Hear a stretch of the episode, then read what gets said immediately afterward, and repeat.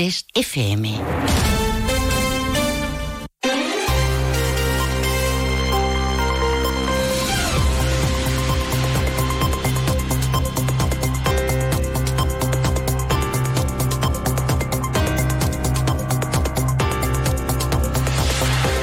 Más de uno Jerez.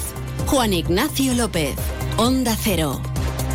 Hola, muy buenas tardes. El Ayuntamiento de Jerez, como otras instituciones y administraciones de España, han sido objeto de un ataque por parte de hackers informáticos prorrusos. El gobierno local asegura que no han detectado ningún ataque que comprometa la seguridad del sistema informático del ayuntamiento, en concreto de Comugesa, la sociedad eh, municipal que gestiona la ayuda a domicilio, el 010 o los autobuses urbanos. Ahora lo contamos, es jueves, es 8 de febrero, el tiempo está cambiando a esta hora, después de la espesa niebla en algunos puntos de Jerez esta mañana, a esta hora tenemos cielo nuboso sobre Jerez y el termómetro marca una temperatura de en torno a los 15 grados centígrados. Hay otros asuntos de la jornada que les destacamos ya en titulares.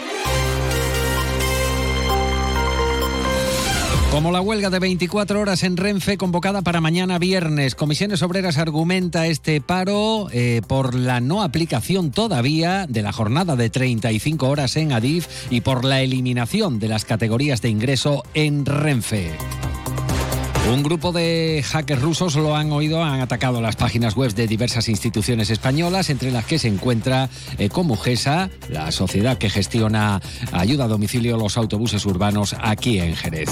La Policía Nacional ha auxiliado a una vecina accidentada de gravedad en su propio domicilio. La afectada había sufrido un grave accidente doméstico que suponía un serio riesgo para su vida. Los agentes entraron por propia autoridad ante un supuesto de extrema y urgente necesidad.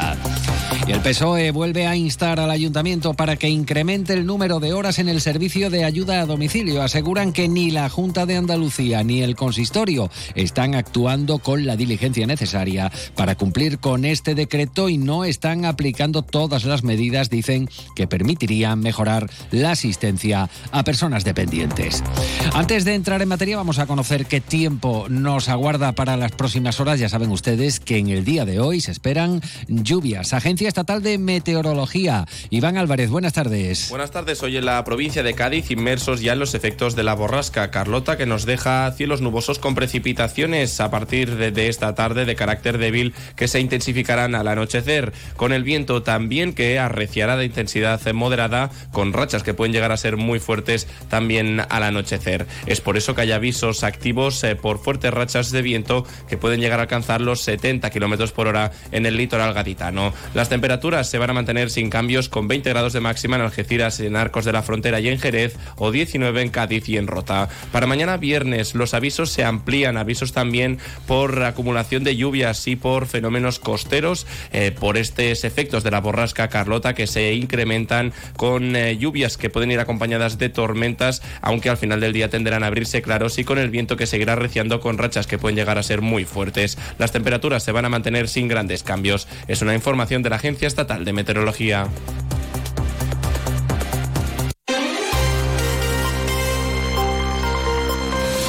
Una de la tarde y 38 minutos, como han oído en portada, un grupo de hackers prorrusos ha intentado atacar las páginas web de distintas instituciones españolas. Dicen, en solidaridad, con las protestas de agricultores en diferentes puntos del país y ha logrado bloquear, de hecho, durante unas horas algunas de estas páginas web. Hablando de los agricultores, en esta jornada en nuestra zona, ausencia de protestas a diferencia de las eh, dos jornadas que hemos dejado atrás. Y volviendo al asunto de los hackers, el Ayuntamiento de Jerez, en concreto la Sociedad Municipal Comugesa, bueno, pues ha sido uno de los objetivos a hackear por el grupo prorruso No Name 057, eh, que reivindican los ataques en su canal de Telegram y al que el Centro Criptológico Nacional ha atribuido estas acciones. Entre el martes y el miércoles, los hackers han logrado bloquear durante un tiempo breve la web de los parlamentos de Navarra, Canarias, País Vasco, la Comunidad Autónoma de Murcia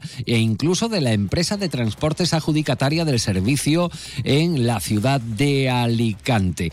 Todas ellas han recuperado la actividad y los servicios informáticos de las instituciones han logrado contener los ataques ya que no ha trascendido ningún robo de datos ni inserción de códigos maliciosos. En cuanto a la web de Comujesa, la sociedad municipal que gestiona la ayuda a domicilio, el alumbrado público, los autobuses urbanos en Jerez, el ayuntamiento informa a través de un comunicado que no se ha detectado ningún ataque que haya podido comprometer el funcionamiento de la web de Comujesa. Desde el Centro de Operaciones de Ciberseguridad del Ayuntamiento, que da soporte a la web de Comujesa, aseguran que no se ha detectado ningún ataque. Cabe recordar que en 2019 el consistorio sufría un hackeo en parte de su sistema informático, llegando incluso a pedir los hackers un rescate para poder desinfectar el operativo. Según reivindican en uno de sus mensajes en redes sociales, estos individuos han propuesto estos ataques en solidaridad con las huelgas de agricultores. Entre ellos dicen garantizar precios justos para sus productos y un mayor control de las importaciones de países de fuera de la Unión Europea. Sorprende mezclar el hackeo precisamente, bueno, pues con los problemas de los agricultores. Cambiamos de asunto y preste atención porque eh, comprobar si hay aparcamiento o no en la calle Porvera eh, a través de una aplicación de móvil será posible en breve. Desde principio de semana se están instalando sensores de aparcamiento en la calzada de esta céntrica calle para tal fin. Una vez concluya la instalación en la Porvera, continuarán en calle Arcos, según ha podido saber Onda Cero. Se trata de unas pruebas piloto en el marco de las acciones para lograr zonas de bajas emisiones. También apuntan que estos sensores eh, informan de incidencias o no en la calle Porvera. Y cabe destacar que la calle Porvera, por la existencia de colegios, eh, registra, sobre todo en las horas punta, a la entrada y a la salida de clase, dobles hasta triples filas y considerables eh, congestiones de tráfico los días entre semana. Cambiamos de asunto y hablamos ahora de otro tipo de transporte que no es el coche, no hay que aparcar, sino viajar en tren. Si nada lo remedio, mañana viernes hay huelga en Renfe. El paro está convocado para 24 horas y por medio del mismo rechazan desde comisiones obreras la eliminación de las categorías de ingreso en el grupo Renfe, además de exigir la aplicación de la jornada de 35 horas a la plantilla de la empresa. De hecho, el Comité General de Empresa de Adif se ha concentrado a las puertas del Ministerio de Transporte. De esta forma, informan desde comisiones se reivindica desde el sector ferroviario el cumplimiento de lo acordado en las empresas públicas. La secretaria general del sector ferroviario de comisiones obreras, la jerezana Pepa Páez, señala que en cuanto a la jornada laboral de Adif existe un informe negativo del Ministerio argumentando que no es viable, mientras que en el caso de la eliminación de las categorías de ingreso en Renfe aún está pendiente la aprobación por parte de Función Pública firmamos un acuerdo de eliminación de las categorías de ingreso que debería de pasar el filtro de los ministerios que aún a día de hoy no tenemos todavía noticias. Y en el caso de Adif, en septiembre se firmó un acuerdo para la implementación de las 35 horas semanales y en este caso en enero hemos recibido un informe negativo del Ministerio de Transporte que bloquea ese acuerdo. O sea, con lo cual lo que estamos reivindicando es que se cumplan los acuerdos que se firman en las mesas de negociación de las empresas públicas con la representación legal de las personas trabajadoras. Conviene recordar que Renfe ha anunciado refuerzos en líneas y frecuencias para este fin de semana con motivo de los carnavales de Cádiz. Comisiones Obreras considera abusivos precisamente los servicios mínimos establecidos por el Ministerio de Transportes. Aunque a nosotros nos parecen que son abusivos los servicios mínimos que se decretan desde el Ministerio, pues no dejan de ser una disminución de los servicios que normalmente circulan a diario. En este caso, tratándose de una fecha tan señalada donde además estaba previsto que hubiera un incremento, pues el hecho ya de que se rebajen el porcentaje de los que serían las circulaciones habituales, pues supone un detrimento de servicios. El acto central de la jornada de huelga en Renfe va a tener lugar en la madrileña estación de Atocha mañana viernes a las 12 del mediodía.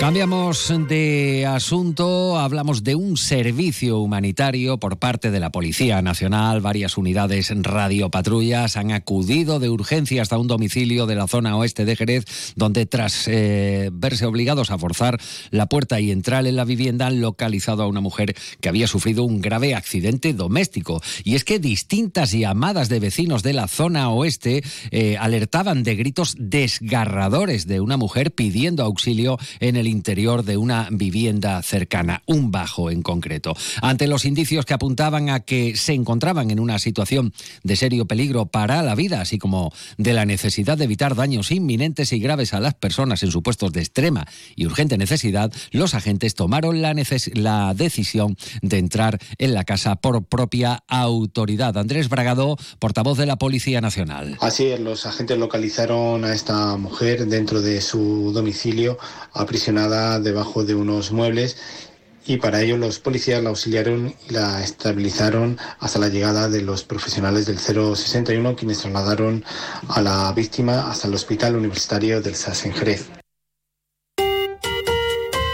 Una de la tarde y 46 minutos entramos en eh, crónica política. El Grupo Municipal Socialista reitera su reclamación del incremento de horas del servicio de ayuda a domicilio. Los socialistas subrayan que la Junta de Andalucía y el Ayuntamiento están obligados por ley a ampliar las horas de ayuda a domicilio y las prestaciones económicas por dependencia. Carmen Collado, concejala socialista. Reclamamos a la Junta de Andalucía y al Ayuntamiento de Jerez que aplique el Real Decreto que entró el 1 de agosto del Gobierno de España, por el cual se tienen que incrementar las horas de ayuda a domicilio y las cuantías de las prestaciones económicas que reciben las personas que tienen reconocida la ley de dependencia. Eso lo tienen que hacer de oficio para los casos que se incorporan nuevos y para los casos las personas que ya están recibiendo o bien la prestación económica o bien la ayuda a domicilio tienen que solicitarlo.